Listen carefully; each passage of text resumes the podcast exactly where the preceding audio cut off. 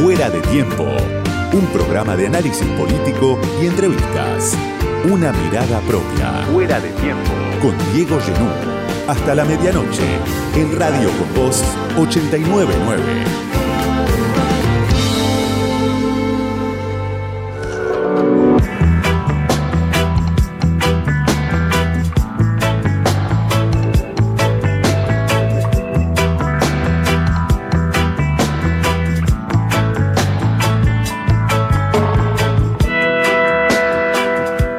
Final del larguísimo, extenuante, costoso por la inestabilidad que trajo asociada, al final del interminable calendario electoral de 2023 estaba Javier Milei esperando como presidente electo de los argentinos. Y claro, hay mucho que se dijo, que se escribió, que se va a decir y se va a escribir, porque estamos ante lo que puede ser una novedad histórica que ya tiene resonancias globales. Lo vemos a Trump festejando orgulloso de que un discípulo suyo haya ganado las elecciones en el sur del mundo. Y es Javier Milei, el nuevo presidente, un exponente del el mesianismo del mercado, plebiscitado en las urnas con más de 14 millones de votos. Algo que, si uno mira la realidad que viene viviendo la Argentina en los últimos 4 o 8 años, no tendría por qué sorprender. Ahora cuando uno lo ve a ley, claro, genera sorpresa que alguien de la nada, desde los estudios de televisión, haya llegado a ser el ganador de una elección, la más importante de los últimos 20 años, contra un bloque de fuerzas muy amplio, muy heterogéneo, que se reunió detrás de la candidatura de Sergio Massa.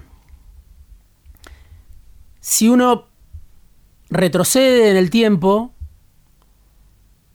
y recuerda cómo fue 2019, está claro que de la unidad hasta que duela, ese eslogan exitoso del volver mejores, del frente de todos, una vez en el poder, la unidad hasta que duela, le dio legitimidad ahora a la aparición, la irrupción, el ascenso al poder de un economista de ultraderecha que propone el ajuste hasta que duela. Y eso tiene el aval social, la anuencia social, el apoyo social mayoritario en la Argentina, muy mayoritario porque fue casi una paliza la de Milei a Massa, cuando pocos lo esperaban, o casi nadie lo esperaba. ¿Cómo fue posible?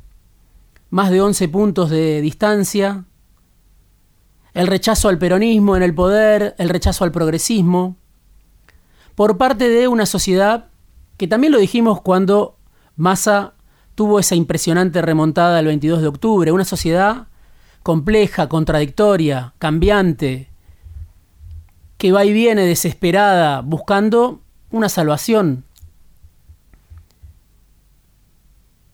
Esa sociedad, la sociedad argentina, le dio prioridad en estas elecciones del 19 de noviembre a la realidad efectiva, a la realidad que vive la mayor parte de la sociedad. Y le respondió con una patada en la garganta a las disyuntivas que el gobierno, Sergio Massa, el peronismo, las fuerzas que se nuclearon en torno a su candidatura, habían planteado con eficacia el 22 de octubre.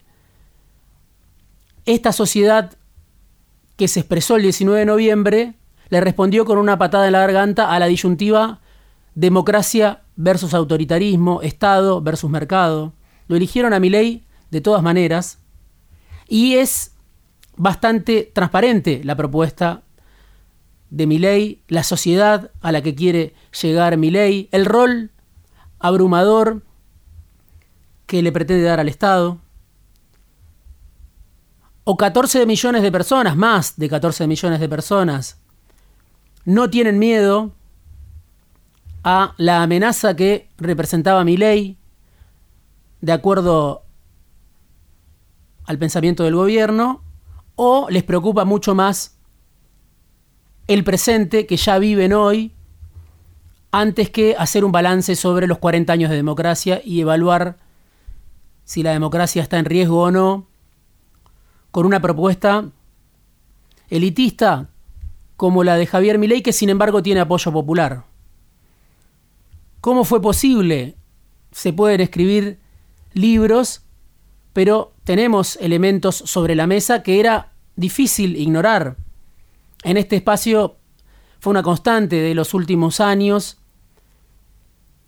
el repaso de los indicadores que el propio INDEC dio a difusión de manera puntual y que son el peor veredicto para el propio gobierno, para el propio gobierno de lo que era el frente de todos, la inflación descontrolada, los pesos que se derriten en el bolsillo, la brecha cambiaria que genera el deporte nacional, según la vicepresidenta, tomando palabras del economista fallecido Miguel Bain, de robarle los dólares al Banco Central, la precariedad, el aumento de la pobreza, el aumento de la desigualdad. Y en ese contexto el doble discurso de la política, el divorcio del gobierno con la agenda de millones de personas, del gobierno de la unidad peronista, del gobierno que expresaba las distintas formas de progresismo con la realidad efectiva de millones de personas. Doble discurso, divorcio con la realidad de cada día. Bueno, seguramente todo eso incidió no a la hora de que sectores que reivindican a la dictadura militar, sectores que en su momento apoyaron a Macri, sectores que rechazan al Estado en todas sus formas apoyaran a ley. No, en eso no incidió, pero seguramente esta realidad de pesos que se derriten en el bolsillo, de una escalada de precios sin control, de ganadores y perdedores muy claros durante el gobierno del Frente de Todos, sí incidió para que ley se haya quedado con el voto de millones de desertores del peronismo, desertores del Frente de Todos, que apostaron a otro tipo de gobierno cuando quisieron dejar atrás a Macri y fueron a votar a Alberto Fernández, a Cristina Fernández de Kirchner. Ya el peronismo había regresado, gracias al desastre de Macri en el poder, sin ninguna autocrítica. Había regresado el peronismo al poder en 2019 bajo el eslogan de volver mejores, de la unidad hasta que duela. Ahora, en una situación todavía más compleja, es la derecha la que vuelve al poder sin ninguna autocrítica. La autocrítica de Macri es conocida y la propuesta de Macri es conocida, hacer lo mismo pero más rápido. Los sectores que lo llevaron al poder a Macri, al menos una parte de esos sectores, ahora apuestan por Milei. Y Milei, claro, es un personaje diferente, un outsider, un economista de ultraderecha que nació en los estudios de televisión, pero conectó con el conurbano, con el Gran Buenos Aires, con los conurbanos de todo el país. Un economista de ultraderecha que usó una banda de sonido antimenemista, una estética antimenemista, para reivindicar a Menem y a Caballo que se popularizó, en, eh, se popularizó en TikTok, pero llegó a todos los rincones del país. Por eso Milei es distinto a todo lo que vimos como personaje político, que es aclamado incluso por sectores precarizados de la juventud trabajadora argentina. Hay, como lo decía, un sinfín de razones para tratar de entender por qué Milley fue plebiscitado pese a o con las propuestas que hizo en la campaña. Dos muy concretas. Una, la guerra inflacionaria, como lo llama el colectivo Juguetes Perdidos, una guerra desde el poder contra la sociedad. Una inflación que se descontroló, que cuando Cristina se fuera de 25 30%, que cuando Macri se fuera de 53 y que ahora es de 140, pero no sabemos en cuánto termina el gobierno del Frente de Todos, triplica la inflación que heredó de Macri, que ya era altísima. Eso que obviamente tiene un efecto radioactivo en los cuerpos de millones de personas, es una de las grandes razones que aparezca de que aparezca hoy como Salvador alguien que reivindica la convertibilidad, que reivindica a caballo, que trae de regreso a muchos de los economistas que fueron parte de ese experimento. Y junto con la guerra inflacionaria, con la precariedad de la que millones de personas no pudieron salir, se dio al mismo tiempo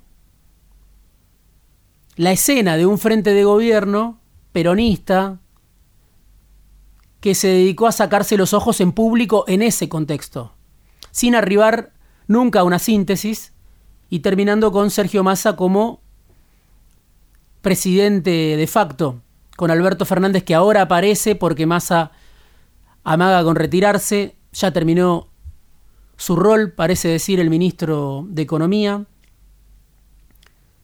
Y claro, la cara de esa guerra inflacionaria era Massa, que duplicó la inflación en poco más de un año. Massa, ministro y candidato, contra lo que él mismo sugería. Y claro, esta derrota no se explica solo porque Massa haya decidido mantenerse en el Ministerio de Economía y ser candidato. Es un balance muy negativo. Es la ruina de esa promesa del volver mejores. Y empiezan, por supuesto, el pase de facturas, las culpas, los balances, lo que no se hizo. Hay distintas reacciones todavía. El gobierno está aturdido, la sociedad está aturdida, la sociedad que apoya todavía al gobierno, que creyó en masa como una esperanza, está aturdida por este resultado. Pero hay distintos tipos de reacciones posibles una es la de flagelarse después de la negación militante que llevó mucho tiempo, negar los problemas o pensar que los problemas del presente iban a quedar en un segundo plano, porque mi ley representaba el horror para, claro, millones de personas que decidieron votar a masa. La otra obliga a un aprendizaje más profundo, que no está claro si la dirigencia política que hoy está dentro del bloque oficialista está dispuesta a ejercitar, a recorrer, a pensar todo de vuelta. Invita quizá a esta derrota del peronismo, de Unión por la Patria, de Sergio Massa, pero no solo de Sergio Massa, de todas las fuerzas del arco muy heterogéneo de fuerzas que lo acompañó fuerzas de la sociedad civil y fuerzas del poder, del poder económico dentro y fuera del país también. Había expectativa en el triunfo de masa, pero no querer ver, aferrarse a la esperanza en medio de la desesperación, rezar, como mucha gente hizo detrás de la candidatura de masa, bueno, finalmente no dio resultado, era una apuesta de riesgo, no se sabía qué podía pasar. Pero el miedo que llevó a construir una comunidad efectiva casi en torno a Massa, a partir de ahora puede mutar o está obligado a mutar. Se vio también en esta campaña por parte de las fuerzas que apoyaron a Unión por la Patria la renuncia en gran medida a la política como transformación y otra vez la intención de ampararse en el confort tribal de conformarse con creerse siempre del lado de los buenos frente al horror que, que, representaba, que representa mi ley para millones de personas. Eso que dio resultado el 22 de octubre fracasó el 19 de noviembre. La ilusión de ganar hablando de lo malo que es el otro sin reparar en que gobernaba, en este caso, Sergio Massa, el peronismo, Unión por la Patria, Alberto Fernández, Cristina Fernández. Milei es el nuevo presidente por los méritos que seguramente tuvo su campaña para conectar con esa sociedad hastiada. El reverso de las fuerzas que apoyaron a Massa está detrás del proyecto de Milei presidente. Esa sociedad hastiada, desesperada, que miraba su realidad concreta, millones de personas. Pero no se puede entender la victoria de Milei si no se repara en estos cuatro años de gobierno que fueron, como me decía un economista del Frente de Todos, una máquina de legitimar el ajuste de shock que ahora pretende ejecutar Milei. Milei llegó con una legitimidad, la legitimidad se la dio este gobierno, peleándose a cielo abierto en medio de la escalada inflacionaria. La saga de cómo dilapidar el capital político en tiempo récord sirve para entender cómo Milei llegó a la presidencia. La irresponsabilidad, algo que también mencionamos en este espacio, de asumir el gobierno sin haber discutido un programa económico para sacar a la Argentina de la crisis, lo que Cristina de alguna manera admitió cuando dijo ahora hay que discutir un programa. El problema de la conducción no resuelta, Cristina, Alberto, Massa, la cámpora contra el albertismo. ¿Era, ¿Era posible en ese contexto esperar otro resultado? Bueno, sí, por supuesto, millones de personas pensaron que sí, y se dio otro resultado el 22 de octubre, pero ahí empezó otra elección. Milei logró, y eso lo hace diferente, lo hace diferente a Macri, lo hace diferente, por supuesto, porque no hay antecedentes en la historia argentina de un economista de ultraderecha que reivindique al menemismo a caballo a la dictadura militar, como hace su compañera de fórmula, y llegue plebiscitado a las urnas. Pero Milei penetró en los sectores bajos. Hizo una formidable elección en la provincia de Buenos Aires, ganó Unión por la Patria por muy poco, por nada, en provincia de Buenos Aires, el bastión histórico del kirchnerismo, del peronismo. Y claro, se le pedía mucho, como siempre, a la provincia de Buenos Aires, que compensara todos los votos que el peronismo no iba a sacar a nivel nacional. La provincia de Buenos Aires, donde Kisilov fue reelecto por amplio margen, debía jugar otra vez y compensar la diferencia abismal que le sacó el bloque que se ordenó detrás de Milei al bloque que se ordenó detrás de Massa. Es impactante que, claro, el apogeo de ideas pro mercado tenga hoy apoyo en sectores populares, trabajadores precarios. ¿Cómo están esos trabajadores? ¿Cómo están esas mayorías para abandonar el peronismo y votar en grandes cantidades o creer una esperanza a Javier Milei. ¿Cómo está la democracia? ¿Qué representa la democracia para esos sectores? ¿Qué representa el Estado? ¿Qué representa la política para millones de personas? Y no estamos hablando solamente de sectores de clase media, clase media alta que le dieron en su momento la victoria a Macri, Estamos hablando de un plus que tiene Milei en los sectores bajos y lo hace diferente.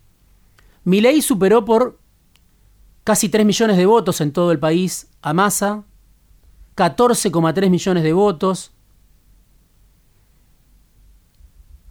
Y en provincias como Córdoba, como Santa Fe, como Entre Ríos, como Corrientes, como la ciudad de Buenos Aires, como la propia provincia de Buenos Aires, ley creció entre el 22 de octubre y el 19 de noviembre entre un 90 y un 180% en estos territorios.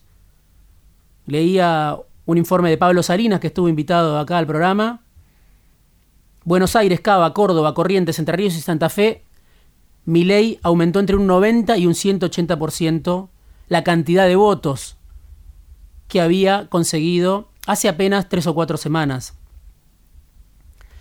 Y así Milei llegó a superar al bloque de fuerzas heterogéneo del que hablaba, que espantado se unió detrás de Massa en un juego de acción y reacción. Había habido una reacción por parte de los sectores que apoyaron a Massa el 22 de octubre.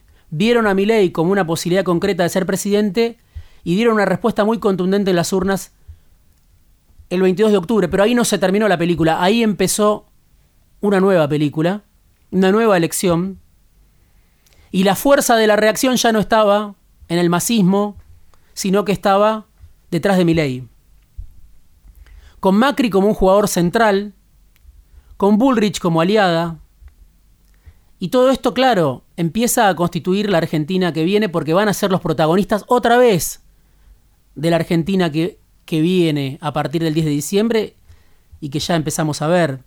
Lo de Milei es una revancha, él mismo vive una revancha en el plano personal, tantas veces menospreciado, como él mismo lo contó, su historia personal. Ahora es aclamado, elegido como líder de una fuerza transclasista con votos en todo el país, con votos del peronismo, de desertores del peronismo, trabajadores pobres que lo creen una esperanza, aunque Milei pueda ser un verdugo. Pero lo votaron porque vieron algo peor en el presente que construyó el peronismo, que fue a las urnas. Y no solo Milei vive su revancha, también Macri, claro con un papel central jugando fuerte, ganándole Macri al más vivo del peronismo, al político profesional que se decía era Sergio Massa, un candidato todoterreno que hace 10 años es candidato. Bueno, Macri, que también lleva una vida de candidato, puso todas sus fuerzas, que no son pocas, para sostener a Milei cuando Milei se venía abajo, se caía a pedazos. Macri no se retiró, los sectores del PRO que nunca lo abandonaron, ahora están de fiesta, ahora se preparan para su revancha. Y el paralelismo que a veces busca comparar el rol de Macri detrás de Milei con Cristina detrás de Alberto, no sé hasta qué punto es exacto porque Milei representa algo distinto a nivel popular. Evidentemente eso es lo que muestran los datos. Alberto Fernández era un político que siempre había sido como mucho un funcionario, no más que eso. ley tiene votos propios, eso es lo que se ve, eso es lo que parece. ¿Cuánto va a durar ese apoyo? Es un gran interrogante porque ley va a un ajuste de shock. ley va a hacer sufrir a su propia base electoral. Por eso es un gran interrogante. Pero no es solo ley, no es solo Macri el que vive su revancha, también regresa una liga de personajes que ya llegó lejos con Menem, con Macri, festejan también los nostálgicos de la última dictadura militar. Aparece Federico Sturzenegger, un protagonista de la historia traumática a nivel económico de la Argentina, que fue funcionario de la Alianza, que fue funcionario de Macri, hoy se dice es el que más chances tiene para ser ministro de Economía. Hay una nueva oportunidad para la Argentina liberal, ahora liderada, claro, por la ultraderecha, ya no por un Macri domesticado, rodeado de políticos, sino liderada por Milei y Villarruel. Ya Milei dijo, no hay margen para el gradualismo, viene el ajuste, la devaluación, propone la privatización. Y también en el peronismo coincidían, acá estuvo Matías Culfas, hoy vamos a tener una entrevista en el programa con Marina del Polleto. Son muchos los que dicen, no hay margen para otra cosa. Pero lo que viene va a ser duro y hay que ver cómo Milei el líder del mesianismo de mercado va a repartir los costos en esta sociedad ya extenuada por el ajuste del gobierno de Macri, por el ajuste de Sergio Massa. Se está terminando de conformar el gabinete, eso va a expresar algún tipo de alianza, pero el sistema político que tenía en Massa al último defensor está en ruinas y empieza una nueva etapa, una etapa de inestabilidad quizá, de turbulencia imprevisible. Ganó mi ley es una conmoción porque nadie puede estar seguro de cómo va a reaccionar la misma sociedad argentina que ahora lo plebiscitó. Cuando ley comience a gobernar, cuando empiece a lastimar, a dañar a su propio electorado con su programa de gobierno, prometiendo un futuro mejor en el mediano plazo. Pero el peronismo, las fuerzas derrotadas, tienen ahora dos opciones mientras Milei, mientras Milei se dispone a gobernar. Enfrentar a Milei otra vez, por supuesto, apostar a su fracaso, o tratar esta vez sí de encontrar una salida distinta. No se ve, por lo menos en el peronismo, ni liderazgo, ni autocrítica, ni vocación siquiera de pensar la relación entre política y economía. Claro, todavía la política está aturdida, todavía la sociedad está aturdida, pero es la tarea pendiente para los derrotados de hoy. La expresión de ese divorcio entre la política y la economía que marcó el fracaso del macrismo, pero también el fracaso del Frente de Todos, la expresión más clara de ese divorcio entre política y economía está en masa. Un gran candidato y un pésimo ministro. Hacia adelante habrá que ver quién se pone a pensar desde la política una alternativa que reconcilia a la política y a la economía, a la política y a la sociedad. Ganó Milei, es el presidente electo de la Argentina. No parece lo más aconsejable intentar otra vez tapar el sol con las manos y tal vez ahora sí haya que pensar todo de nuevo. Fuera de tiempo. Diego Genú. Radio con Voz.